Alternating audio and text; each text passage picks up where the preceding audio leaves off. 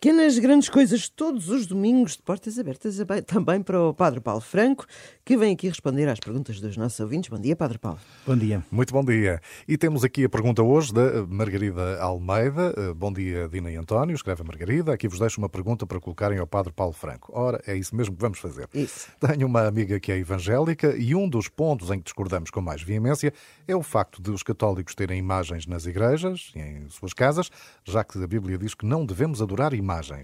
Bom, uh, Padre Paulo, ajuda-me a dar uma resposta a esta minha amiga. bom dia. Consigo. bom dia, bom dia a todos e obrigado à Margarida pela, pela questão que nos coloca, que se calhar uh, é útil não apenas à Margarida, mas a muita gente. Uh, de facto, um, nós não devemos adorar imagens. Eu vou sublinhar adorar. Certo. Depois já vamos mais à frente perceber o que é que, que, é que isso significa e qual é a diferença. E, portanto, é natural esta esta, esta preocupação da Margarida e é, e é importante que todos percebamos eh, que, que há um princípio assim fundamental na, na doutrina da Igreja que eh, aquele que é o único que merece a nossa adoração é Deus. Só a Deus adoramos, só a Ele prestamos culto. Nós não prestamos um culto de adoração às imagens ou outras, outros sinais, gestos, acontecimentos, uh, mesmo com um caráter ou com uma conotação religiosa, não, não devem merecer a nossa adoração. Podem merecer a nossa veneração. E então uh, vamos olhar agora para esta segunda palavra de venerar.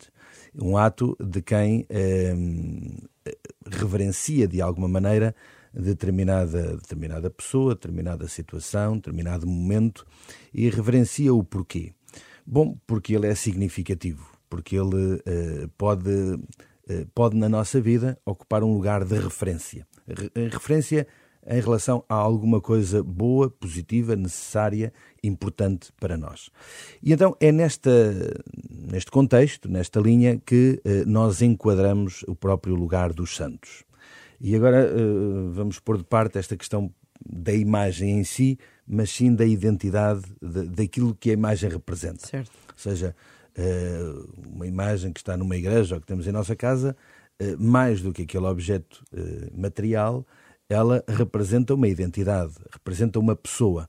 E uma pessoa que, pelas suas virtudes de vida, se torna para nós uma referência de vida. É? E, portanto, esse é o primeiro lugar dos santos na tradição da Igreja, daqueles que a Igreja reconhece com virtudes heroicas e que habitam já o reino de Deus, o reino eterno de Deus, estão no céu, junto de Deus, e por isso a Igreja reconhece-os com, este, com esta santidade. Ou seja, participam daquele que é santo, participam de forma plena daquele que é santo, porque o santo dos santos é o próprio Deus.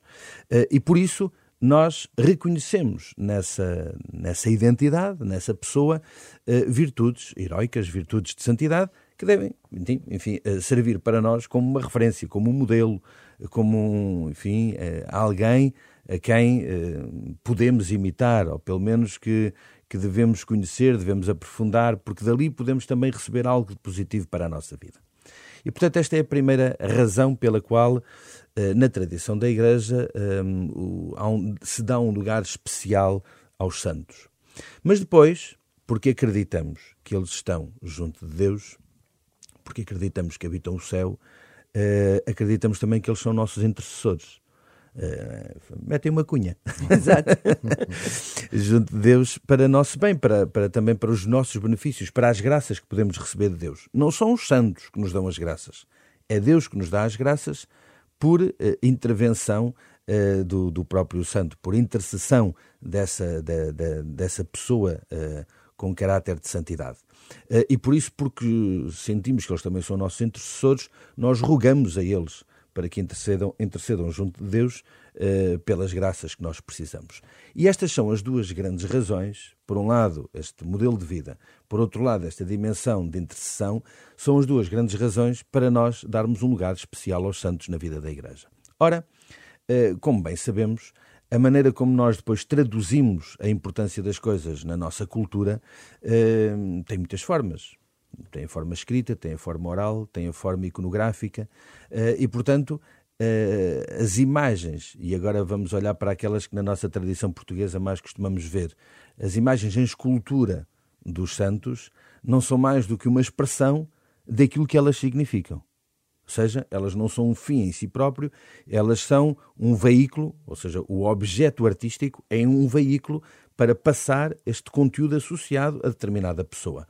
Uh, assim como nós em nossa casa temos fotografias das pessoas de quem gostamos muito, ou temos um bibelô porque aquela pessoa uh, Y ou Z nos ofereceu e que nós temos uma amizade especial, ou a pessoa tem um lugar especial na nossa vida e nós guardamos o bibelô, nós estamos pouco marimbando para o bibelô, para o bibelô, para essa expressão. É o que ele significa. É o que ele né? significa e a pessoa que está por trás daquele bibelô. É um bocadinho o mesmo sentido na, na, nas imagens escultóricas. Porque depois formos para a tradição ortodoxa, por exemplo, já não há tanta escultura, mas há muito mais a pintura. Estas, esta, esta, esta passagem, esta referência passa pela parte da pintura. E, portanto, é este o lugar. Nós não adoramos, nós veneramos e nesta veneração está presente esta dupla dimensão que há pouco referi. Eu estava-me aqui a lembrar, uh, eu tinha um ouvinte durante muitos anos, me trouxe uma pagela no início do ano para eu ter a proteção do santo, que era variava de ano assim para ano. se é? chamavam, os santos protetores. Exatamente. Mas eu, eu, tenho a impressão que há pessoas que usam isso quase como uma espécie de... é para me dar sorte, não é bem isso? Olha, independentemente de, da razão pela qual seja, eu quase que desafiava as pessoas que têm esse hábito. Eu, por acaso, não tenho, não tenho esse hábito, mas há pessoas que têm esse hábito uh, e, e, não é um hábito mau, atenção, é um hábito bom, que pelo menos procurassem conhecer a história profunda desse santo, certo. aquele que é o seu santo protetor, a história profunda, o porquê dele ter sido canonizado, quais os significados ou os, os, os, sinais específicos da vida dessa pessoa que tem eh, estas virtudes heroicas? E isso também procurar também imitar isso, porque se calhar a sorte poderá vir mais por esse modelo de vida do que propriamente pela pagela física dentro da carteira. Recado entregue. Estando, estando nós a conversar aqui na véspera de Santo António, até pode começar por aí, não é? Ora, por exemplo. Ora, ora, ora. Há alguém com quem temos que aprender tanto. Tanto, não é? Exatamente. É verdade. Padre Paulo, eh, fica também o desafio para os ouvintes eh, continuar a enviar as, as perguntas eh, e é isso que pode acontecer.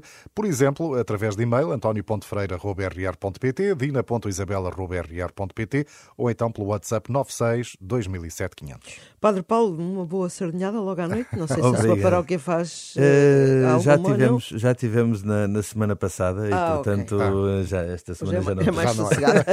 Muito obrigada, até para a semana. Obrigado até a todos, obrigado.